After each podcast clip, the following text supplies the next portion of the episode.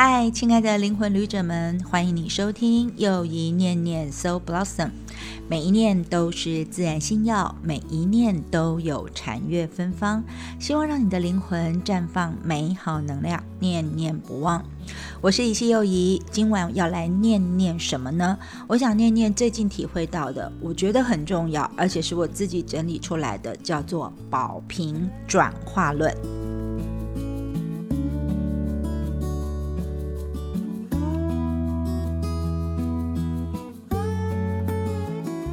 那我想在听的大家可能会想说，宝瓶转化到底是要讲什么东西啊？然后是在讲说我们即将进入所谓的宝瓶时代的新世纪吗？还是是因为以西老师我刚好就是所谓的宝瓶座或者是水瓶座的人，所以特别要拿来当做一个名称呢？其实当然不是这样子的哦。所以呢，要来话说从头一番哦。其实会有所谓这个转化系统的形成呢，基本上是因为在有一段。时间之前，我曾经为了自己要不要去读一个心理学的研究所之类的，就去找了一个在智商界的前辈来讨论。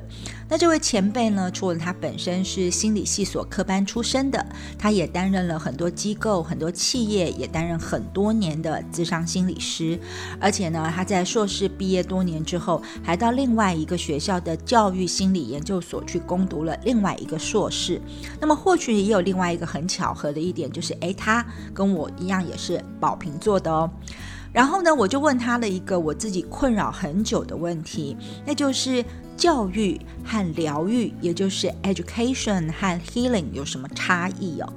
那我的这位前辈大姐呢，真不愧是我一个敬佩的好姐姐啊。她就跟我做了一个很有趣的形容词跟说明。她说，其实教育跟疗愈呢，都跟人格特质有关系。那教育呢，就是把一个人啊，一个像白纸一样的人，或者是就是一堆陶土，然后画呀画啊，捏呀捏的，然后把一个小孩塑造成一个人。那疗愈是什么？疗愈有可能就是因为那个捏好的那个人，他因为外面环境的人事物的影响，他有可能刻了一个破洞。或者是有了伤痕，甚至有一整个人像是被打碎了一样，所以就要设法修复，修复回一个完整的人。说真的，当时我一听到这位前辈姐姐这样清楚的定义之后，我立马就了解到，说我不想要去报考跟教育有关的心理研究所了。某个瞬间，我也很突然清楚，说为何我从小就不想当所谓正规体制当中的所谓学校的老师，因为我对于那种把一个人捏啊、塑造啊的历程，我自己觉得很不舒服。或许就是因为我自己的养成历程过程当中，我就是很讨厌那种被塑形。的约束，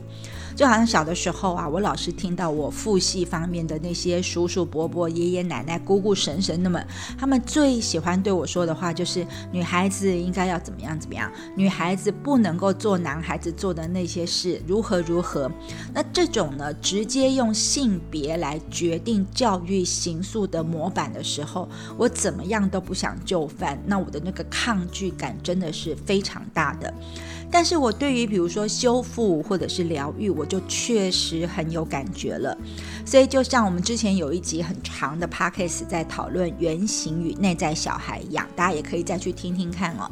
我们在成长过程当中，我们难免就会带着原生家庭所带来的完美期待。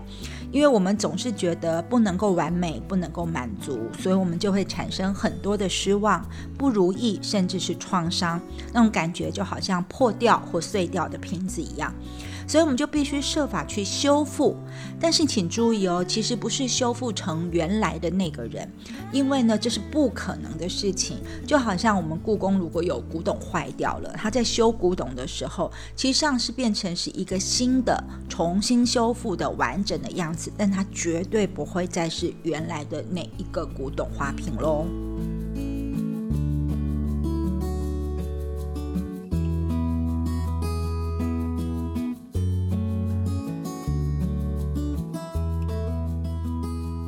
继续念念我的宝瓶转化论。所以，如果说像我们刚刚形容的一样，如果我们把我们的人格特质，或者就是所谓的那个我，或是那个 ego，我们可以把它想成说，我们一开始是经由教育的历程，我们被这个原生家庭或者是学校的教育，把我们捏捏捏捏成了一个。很想要完美，或者是父母亲或学校他们所想要的，或者是他们教导我们内心所想要的那个完美的宝瓶。那当然，为了形成或者是把这个宝瓶给捏成，因为它必须要很完美嘛，所以我们就得承担很多很多的期待，很多很多的标准，很多的责任，很多的应该，很多的必须。所以在我们承载这些的过程当中，我们这瓶子就有可能会受伤。那有可能。可能一开始只是一个很细微的一个裂痕，但也可能就是磕磕磕就会敲破了好几个缺角，甚至有可能呢碰到一些重大的事件或挑战，我们整个瓶子都碎了都有可能的。那那时候我们就会觉得自己怎么样都不完美，那我这个宝瓶就不再是一个瓶子或者是一个珍贵的宝贵的瓶子了。那既然经历过这样的破碎的阶段，所以我们就得进入一个我刚刚所说的一个叫做修复的阶段哦。不过，我想我们每个人都知道，我们的人生绝对不可能一直都平安无事，我们一定都会碰到很多的挑战，很多的逆境。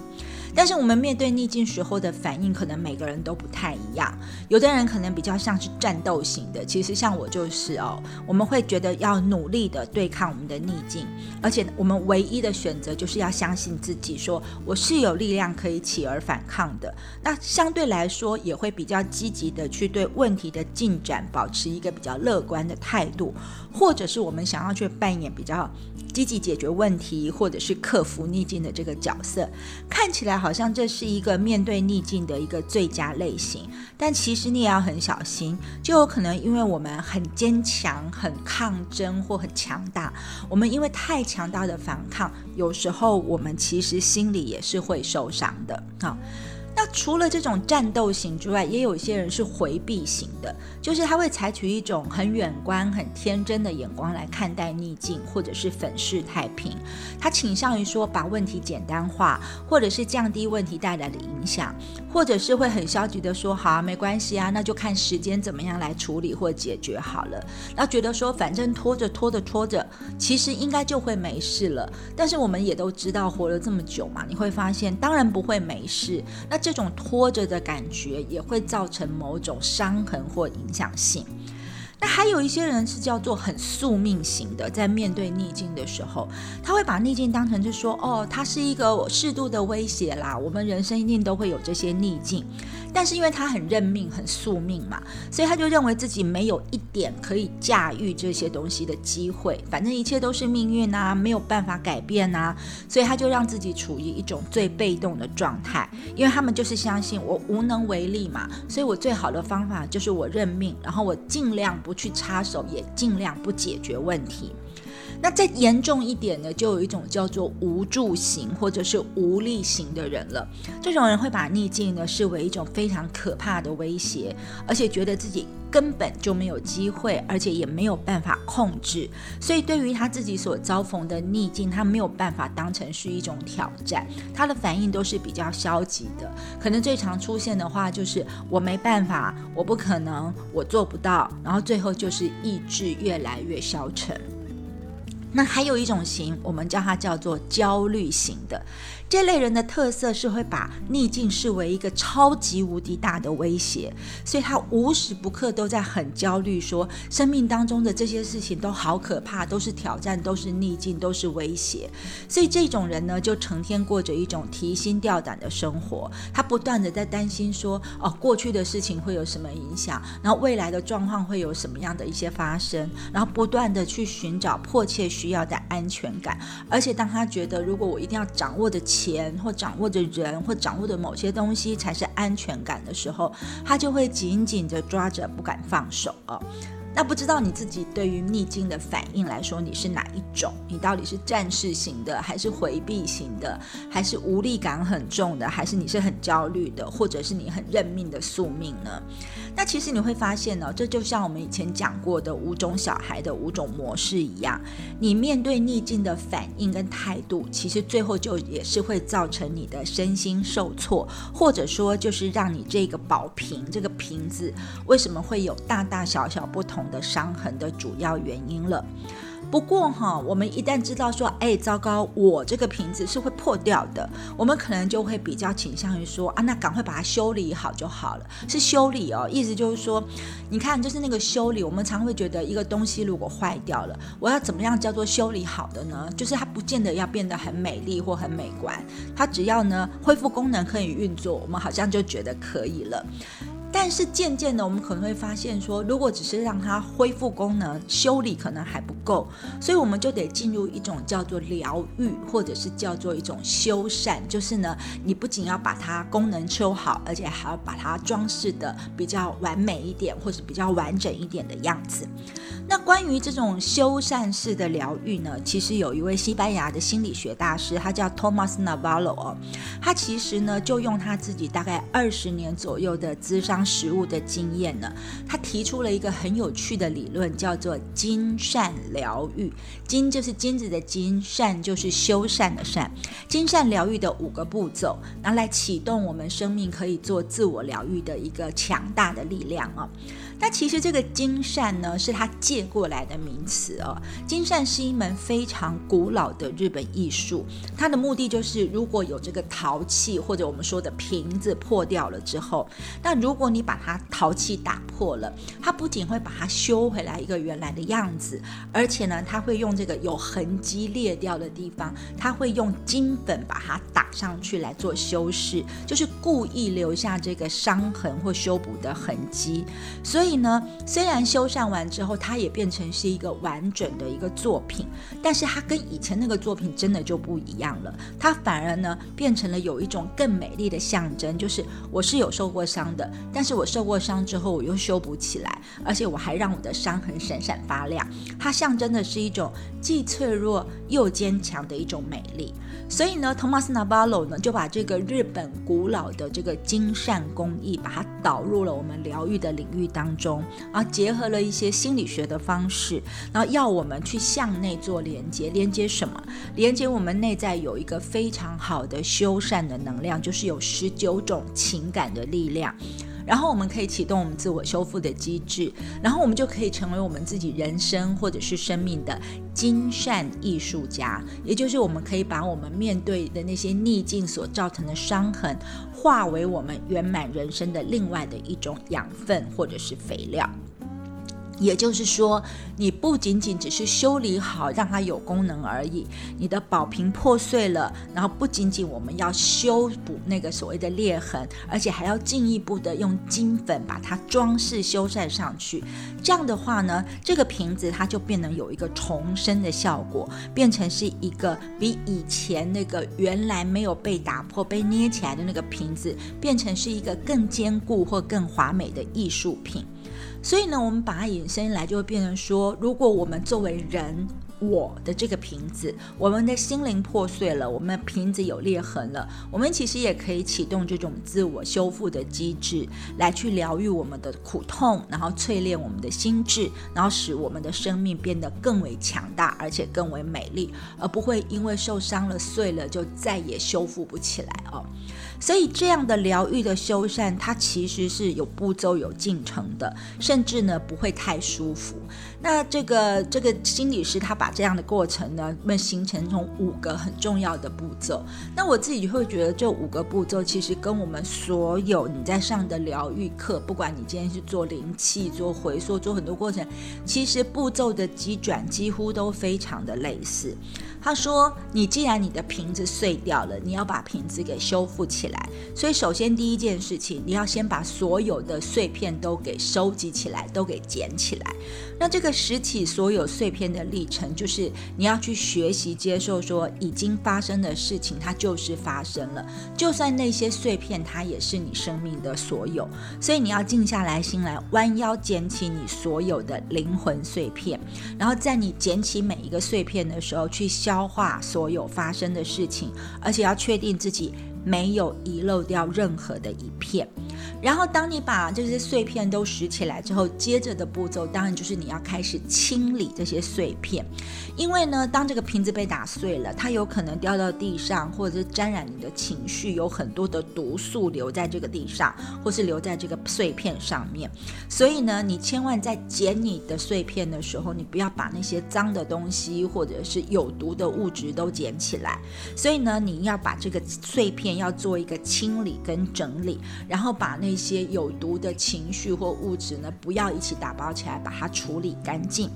然后你清理好之后，就要做一个很有规则的整理，就好像你拼图一样，你是不是要先整理出一区一区，然后你才能够照那个区域、照那个线索，再慢慢把它拼出来。所以呢，你的这个碎片也是要整理的，而且呢，他建议你要找到其中最大的碎片，因为呢，那个最大的碎片就是一个最重要的一个关键的线索，可以找到。当我们想要试着修缮的时候，我们把那个最大碎片。开始着手的时候，它就是一个很像船定锚的动作一样。我们最大的碎片就能够代表是我们最好的本质，然后我们在这个最大碎片再去拼凑出其他的部分出来。那当然，你整理好了，你有清理碎片了，然后你也找到最大的碎片了。接下来的步骤就是你要真正开始修缮，就是要把它拼起来，要把它修复起来。那修复跟起来的时候呢，他提醒我们说，我们要专注在那个修复起来的美好的部分，因为在碎片当中重新修复的时候，他说你应该像拼图一样，先找一个你喜欢的部分，或是那个瓶子你最喜欢的那个部分，先把它拼起来。拼出你喜欢的部分，你那个美好跟正向能量的感觉会升起的更多。所以不要先聚焦在那些痛苦的部分上面。那如果是你这么做的时候，你在把瓶子修回来的时候，在修复的同时，所以也在定义我们自己的未来跟伤口。而最后就是最重要的一步了，就是我已经修复好了，我把所有的碎片都粘起来的都拼好了，就找到位置，通通凑起来之后，他说你不要掩饰伤口，你反而。要用那个最漂亮、最灿烂、最珍贵的金粉去修补那个裂痕，这也是一种把你的伤痕跟痛苦化为艺术的一个转化的历程。因为呢，这一件瓷器或这个瓶子经过金善师的修缮之后，如果你看不出修缮的痕迹，把那些修补的痕迹通通掩盖起来了，其实根本就没有办法证明它的价值。所以呢，就是因为它展露了那个修复后的美丽的伤疤，你才能够去寻获你可能一直拥有却没有发现的那个勇气。所以呢，这种精善疗愈的过程，利用了我们在古典艺术里面在修陶瓷的这种。历程的转化用在我们心灵的修复上面，它最重要的历程就是在连接我们的内在。那这个内在呢，就是我们要修复自己，不是要依靠外面有多好的资源或外面有多好的东西，也不是依靠谁应该来满足我的空虚，或谁应该来补偿我的寂寞，而是呢，我们也不是要让别的人来为我们伤口负责。所以我们要用的是我们自己内在情感的力量来修复自我。所以。呢，这个心理咨询师他在精神疗愈里面就是说，要连接十九个非常重要的情感的力量，把你自己所受过的苦、受过的伤化为滋养自己的养分。所以这十九个分别是什么呢？他说，你要学习把情感变成你自己的人生调味料。然后呢，你要正确的去解读你自己情感的状态，然后定义你自己的情感能量。这个情感不完全是爱情，它有可能是你所有的友情、亲情，还有你对呃世间万物的情感等等之类的。接下来你要学习辨识你身边的人的情感的状态，然后你要掌控你自己的情感跟表达情感的能力，同时你要懂得坚持达成你自己设定的目标。再来就是因为都是逆境嘛，所以你要有管理逆境的方法跟平衡自己的自尊心。最重要的是，请你不要依靠外在的刺激，而且你要增加你自己内在的责任感，采取比较正面的态度。同时你要知道你是有权选。择自己的路的，而且你也可以去寻找有品质的关系，任何关系，不管是友情、亲情或爱情。同时呢，在你要经营关系的时候，提升沟通技巧是很必要的。而且你要懂得，因为我们在关系当中是有必要跟其他人合作，这样才有助于我们发展我们自己的热情，不管是对工作、金钱或对人际的热情。然后呢，人与人之间，或者是人与万物之间，事情之间一定会有冲突，所以你也要有管理冲突的智慧。再来的话，要让你的生命正现光芒，成为一个非常漂亮的瓶子，你必须要人生有目标，而且你的决定跟目标要始终如一。然后你要知道，因为修缮的这个功能，或者是你的生命的这个瓶子，它不可能完全只靠你自己就维护得很好，所以你有需要的时候要懂得求助，然后你要享受人生所。给你的任何机会，有的时候是负面试炼的机会，有的时候是正面记起的机会。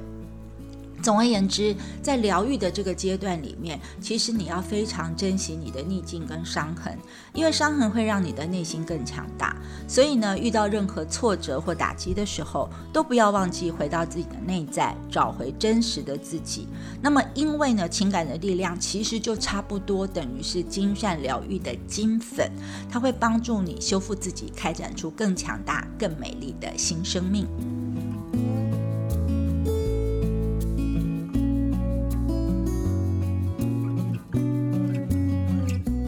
继续来念念我的宝瓶转化论了。那么我们刚刚已经从教育到修理到修缮，最后进入了疗愈，那么就完成了整个转化的历程了吗？当然也不是这样的啊，因为即使到了疗愈的这个阶段，我们还是会为着维护着那个我们认为已经修复的很好的美丽的宝瓶，也就是那个我，而有种种的失望跟痛苦。因为就算我们调整了行为、调整了心态，也能够自我修复了，也能够疗愈了，但我们还是会有很多的担心和恐惧。比如说，我们会觉得，就算外面的力量再次把我的宝瓶弄碎了，我也有力量去修复。完整了，我也可以跟我里面的情感做一些连接了，但我们还是会有很多很多的害怕，怕什么呢？其实我们会怕我们的内在里面有很多的能量，有可能会吞噬我们。那种感觉就好像你把一个瓶子修好了，那你觉得呢？痕迹也很漂亮，但是你就会发现，当你开始不往外看，你往看瓶子里面的时候，你就会觉得，哎，瓶子里面怎么的黑漆乌麻的，好像很恐怖一样哈。所以这也表示说，我们的疗愈必须要从外面的人看我们，跟外面的标准，跟外面的这些完美的版本当中，我们要回到自己，也就是要从疗愈进入一个面对自我的修行的状态。所以我们要看到宝瓶里面去，我们要去探索里面黑暗的部分，那里面有非常非常多的恐惧或者是阴影。那这些阴影呢，我们要去面对这些东西，它单纯的疗愈或者是靠别人的协助是没有办法的。所以呢，你必须要有一个。很重要的修行上面的一些锻炼。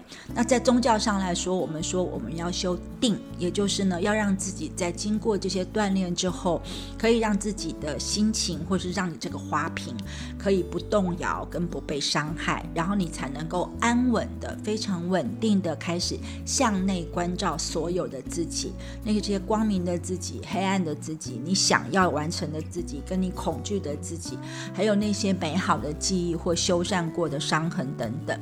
那这其中锻炼最好的方法，当然就是我们说的，你要透过一种静心禅坐的方式来练习。那当然要分享我自己的例子了。以我自己来说的话呢，我其实绝对是透过静心跟禅坐修行的方式。首先就是跟我的存活模式的象征，也就是我们之前说过的内在小孩去连接。那在连接的时候，我们就必须去面对心里种种那些像怕失去、怕被拒绝、怕自己不够好、没有价值的那种恐惧。然后呢，我们还要懂得跟内在的智慧连接，去跟那些被压抑起来的黑暗的阴影层面的我来做对话，然后进行种种的和解或和好的历程。那如果我可以看到这样的部分，这样一来，这个我或是这个瓶子，它里面外面可能都会变得更好了。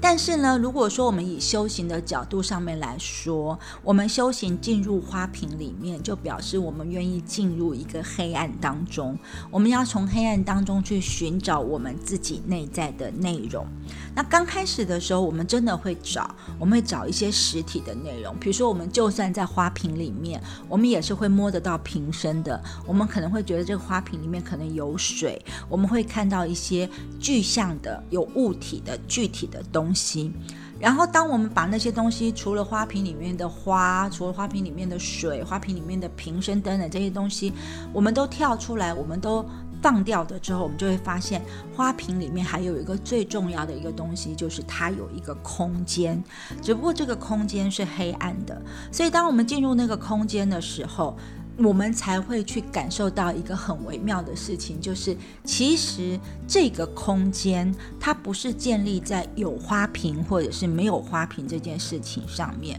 因为这个如果花瓶就是我，而这里面的这个空间就是我们自己的内在空间，所以呢，等于我们在向内去看花瓶的内部的时候，是一个向内去寻找意识的空间，我们就得去破除我们意识的范围，然后这。样的时候，我们才会知道说，其实当我好好的做内在空间的工功课的时候，我们的内在空间跟外在的空间是一样的，没有差别的。所以，当我们好好面对我们自己，面对我们内在的时候，我们也同样能够好好的面对外面的逆境，或者去转化处理外面的各式各样连接的关系，不管是与人的关系、与万物的关系，甚至与物质金钱的关系。所以，其实你就会发现，我们会觉得要有一个花瓶，我们会觉得要有一个瓶子，或者我们要把这个瓶子修得好、修得完整，这些都是一个条件而已。那如果我们不要把那个条件抓那么紧，或者知道说，即使有一个漂亮的瓶子，我是那个漂亮的瓶子，而那个瓶子的那个条件也不是完全属于我的，它只是一个条件而已。那我执着说我要做一个完美的花瓶，像教育的过程一样，或者是我执着我一定要修复成一个漂亮的瓶子，或者是说呢，我一定要觉得说无论如何我的瓶子都要被大家不能够动摇跟伤害的话，其实这都是一种执着的结构，它就会。变成，因为你抓着它，你就会更怕它破掉，或更怕它碎掉，或更怕它没有去。所以呢，如果你意识到说，其实我们在花瓶里面看花瓶内的空间，其实有没有花瓶这件事，我们都有那个空间的话，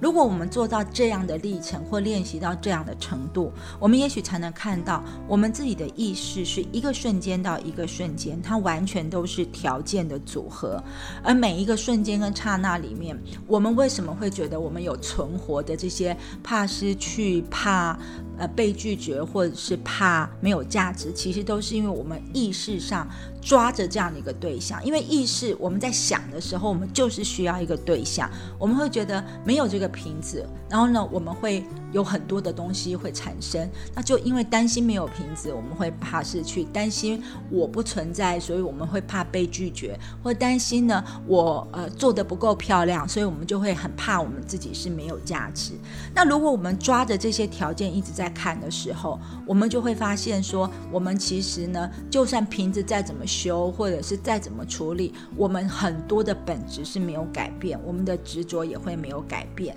什么没有改变？就是我们好。像都要抓着一个我们以为我们要抓着的瓶子或东西，我们才会觉得我们是活着的，或者我们因此才会活得漂亮或活得快乐哦。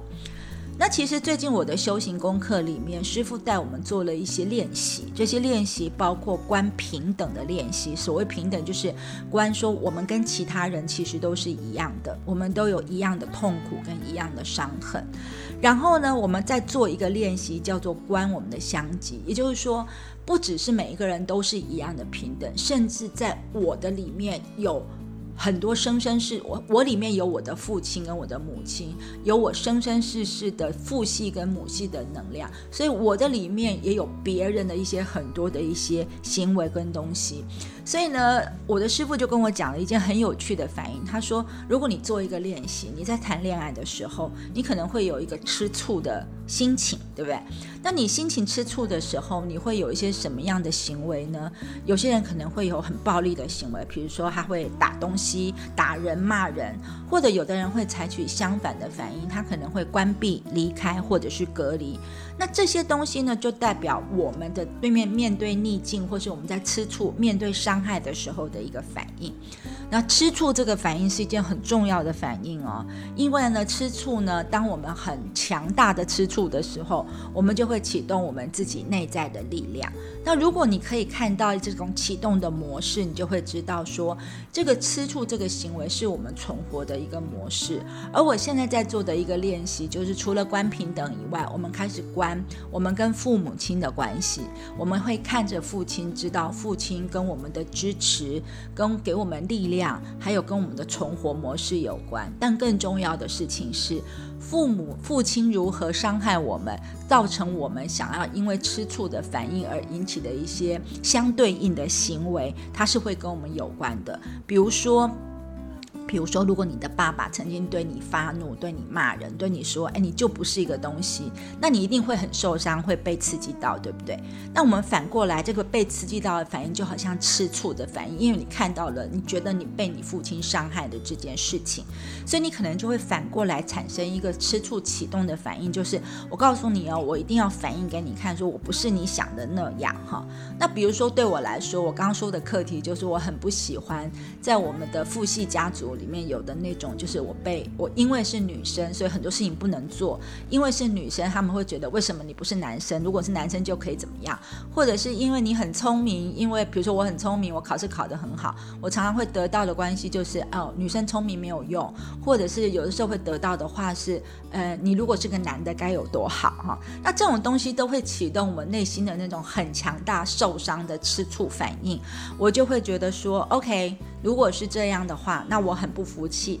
我很不甘心，我就一定要表现得更好，或是我就一定要证明给你们看，说我不是你们想的那样子哈。其实上是可以做很多的事情的。所以呢，其实吃醋这个反应，就是面对父亲的伤害的这个反应呢，其实是会让我们呢去。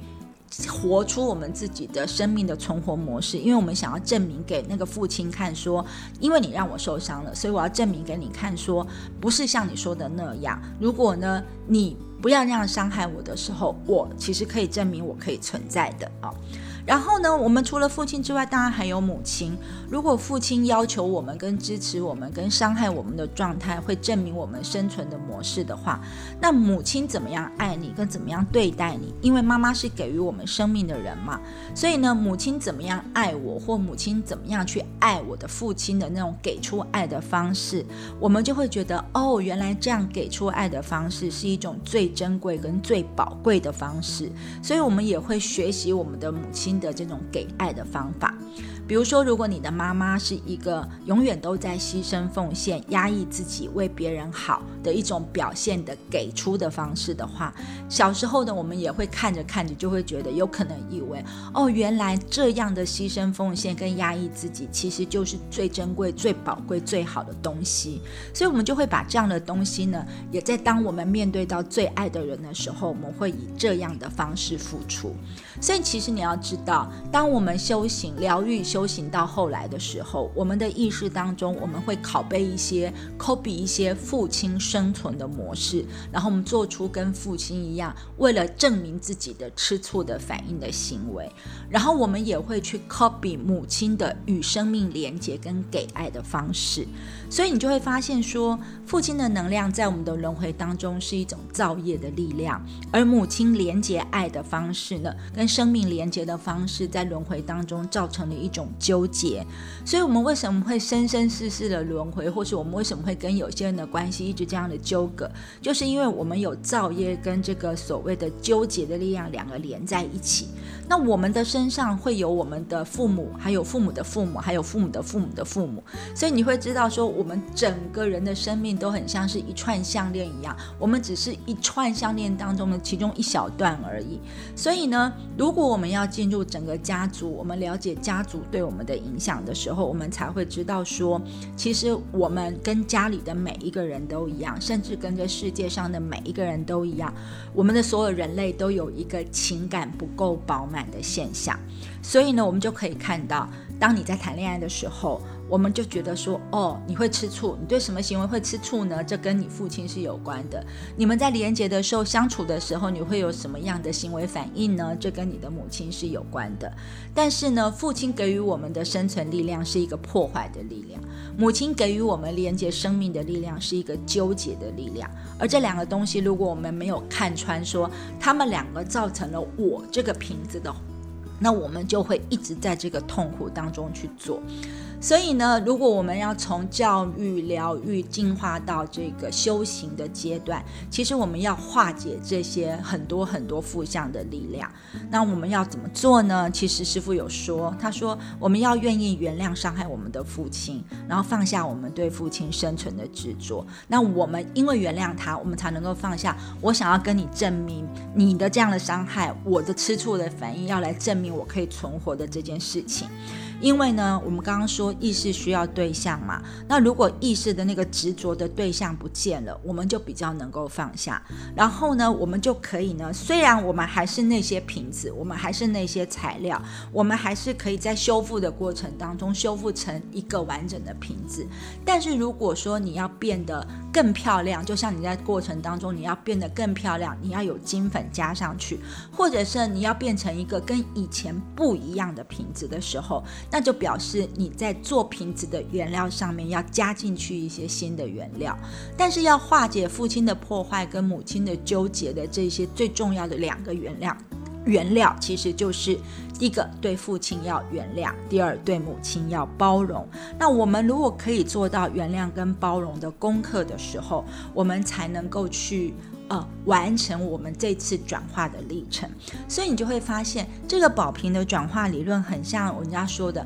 我们今天渡船到彼岸去，可是如果你上了岸的时候，你要连那个船都放掉才可以。所以呢，我们当然是因为有这个瓶子，我们被教育成了一个瓶子，然后我们尽量努力做一个完美的瓶子，然后我们呢，因为破掉了，再把它修回成一个可以用的瓶子。如果疗愈好一点呢，加上金粉，变成一个更华。更漂亮、更艺术品的瓶子，然后最后最后呢？最后我们要知道，瓶子里面有的黑暗，瓶子里面的空间。如果我还抓着瓶子的时候，我就会有那些恐惧、跟那些伤害、跟那些情绪。所以最后我们可能连瓶子都不需要，因为我们已经在这个地球上转化的过程当中里面，我已经了解的，其实你就是我，我就是你，你也在我里面，我也在你里面，我们都在大自然里面。所以呢，这才是一个比较完完整的保平转化的过程。那这条路当然不会很顺畅，当然也不会很短暂，它是一条漫漫的长路哦。那我其实自己渐渐体会到，说就是在我自己从事的身心灵工作当中，我其实也是循着这样的轨迹，我得到的结论就是，我从教育的过程到修复，到疗愈，到修善，到修行，到转化。所以呢。我既然形成了这样的一个转化的系统之后，你们觉得我会想做什么事情呢？那当然了，我们有 input 就会有 output，所以呢，其实在我最近得到的这个念念这一下我的宝瓶的转化理论里面，就是希望我们以后未来可能有机会，在我自己的获得之后，我们要能够有分享，因为呢，有获得有分享就可以让整个的局面变得更融合、更真理、更更大。所以希望你也可以跟我一起呢，来迈入我们即将要开。开始推出或是规划的一个新的，我们共同可以走的保平转化之路。一分钟静心，这周的一分钟静心，我们进行的练习名字有点长哦，它叫做“陷入焦灼了吗？把它交出来”。这其实也是一个卸除你不要的行李的练习之一。那这个练习非常的简单，但是它可以帮助你把一些有毒物质，也就是你的复杂的负面的情绪给抛开。不过在做这个一分钟静心练习之前，我要先教导你设定一下你的右手啊。所以呢，你要先想象看那些我们不要的有毒物质，一个一个一个都在你的右手手指的。位置上。所以你现在可以伸出你的右手，张开五个手指头，拇指代表的是 worry，也就是忧郁，就是 W 啊。然后呢，再来就是 fast，F A S T，就是食指就是 F，就代表了你的 fear，也就是你的恐惧。而中指的 A 代表的是 anger，代表你的愤怒。然后无名指的 S 代表的是你的 sadness，也就是悲伤。然后小指的 T 代表的是 tritos，就是我们有时候呢在面对事情的时候会有一些伪装、假装或故意心不在焉的那些情绪或状态。好，你记住了你这五个手指头所代表的有毒情绪之后，我们就要开始静心了。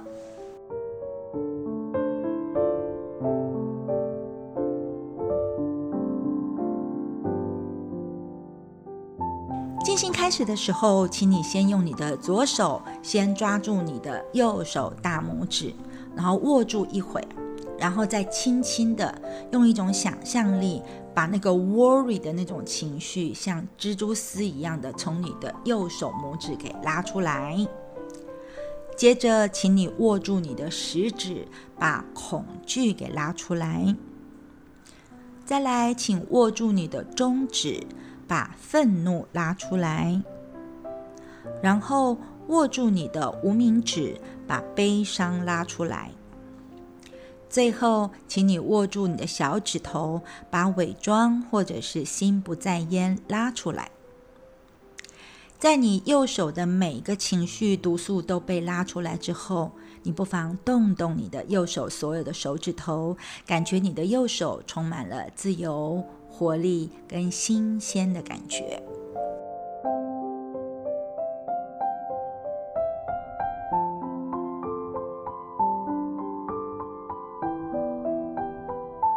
当然，你也必须，而且有必要换到左手，因为左手也同样会有相对应的情绪要揪出来。所以现在，请你用右手握住你的左手大拇指，拉出忧虑。再来握住食指，拉出恐惧；握住中指，拉出愤怒；握住无名指，拉出悲伤；握住小指，拉出伪装或心不在焉。同样的，最后也请你观想，感觉你的左手也充满了自由、活力和新鲜。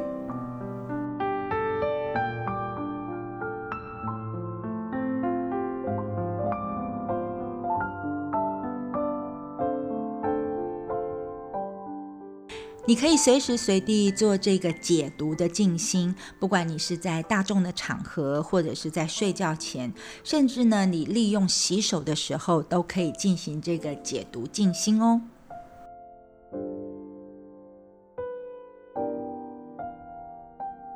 感谢你聆听今晚的又一念念 So Blossom，我们念念的是我的宝瓶转化论，以及呢，你可以试试看这个解读静心的小练习。那么在下周四的晚间，我们要继续来念念自然星耀小故事。